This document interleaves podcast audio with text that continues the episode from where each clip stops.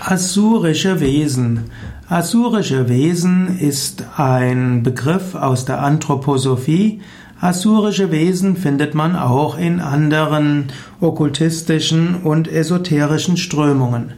Der Ausdruck asurische Wesen kommt natürlich vom Sanskrit Asuras und in, As in Sanskrit, in den alten indischen Schriften, sind Asuras die unguten Wesen. Sura heißt gut, Asura, Asura das Ungute.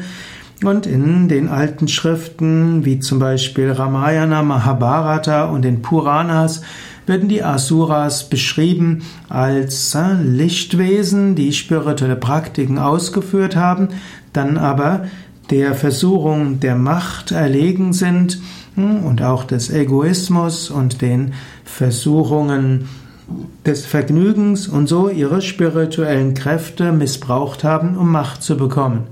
Gegen die Asuras haben sich dann die Devas zur Wehr gesetzt, die Engelswesen, die Lichtwesen, und oft hat sich dann auch Gott selbst inkarniert, äh, Vishnu oder auch Shiva oder auch Durga, die göttliche Mutter, und hat dann die Asuras besiegt und oft transformiert. Manche Asuras gelten als große Gottesverehrer, die nur vorübergehend auf Abwege gekommen sind. Bali gehört zum Beispiel dazu oder auch Ravana und andere inkarnieren sich wieder. In den indischen Schriften gibt es aber nicht das absolut Böse, sondern es gibt nur das eine Brahman, das eine Unendliche, und dieses Brahman manifestiert sich in jedem Einzelnen als Atman, und die Einzelseele, Jiva, strebt dann nach dem Höchsten. Und auf dem Weg zum Höchsten äh, gibt es verschiedene Prüfungen, verschiedene Versuchungen, und äh, wenn ein Mensch dann oder auch ein Feinstoffwesen dann der Versuchung der Macht vorübergehend unterliegt, wird er oder sie zum Asura, verhält sich also unethisch und muss sich dann wieder transformieren. In den Deutungen des 19. und 20. Jahrhunderts im Westen wurden dann asurische Wesen postuliert. Das sind die, die Widersacherwesen, die vom Bösen gelenkt werden.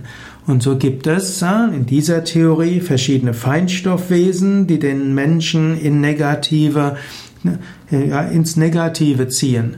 Ja, Rudolf Steiner hat dort ganze Hierarchien entwickelt oder postuliert. Da gibt's Luzifer, dann gibt's die Asuras und es gibt die hm, noch, auch noch den Bösen an sich, Ariman, dann gibt es arimanische Wesen und asurische Wesen und luziferische Wesen und die alle zusammen kämpfen um die menschliche Seele und um den Gang der Weltgeschichte gegen Lichtwesen, die den Menschen in eine andere Richtung ziehen wollen. Dieses Konzept des ewig Guten gegen das ewig Böse ist ein Konzept, das viel Leid in die Welt gebracht hat, ist meine persönliche Meinung. Hm, denn es gibt nicht das absolut Gute, es gibt nicht das absolut Böse. Das, was in einem Kontext gut ist, ist in dem anderen Kontext böse. Es gilt hier auch der Ausdruck von Paracelsus, in der Dosis ist das Gift. Etwas Aggression im Sinne von Durchsetzungsvermögen ist gut. Aber Aggression, das andere tötet, wiederum ist nicht gut. Und genauso auch Geduld ist gut, aber zu viel Geduld kann, äh, kann auch nicht gut sein. In diesem Sinne, das Konzept der asurischen Wesen als ewig Bösen, die den Mensch in, in schlechte Richtungen ziehen wollen, äh, ist kein sehr hilfreiches. Gut, mehr dazu habe ich ja auch in anderen Kontexten gesagt, als wenn es, ich habe Vorträge gegeben über Luzifer, über Asuras und vieles andere.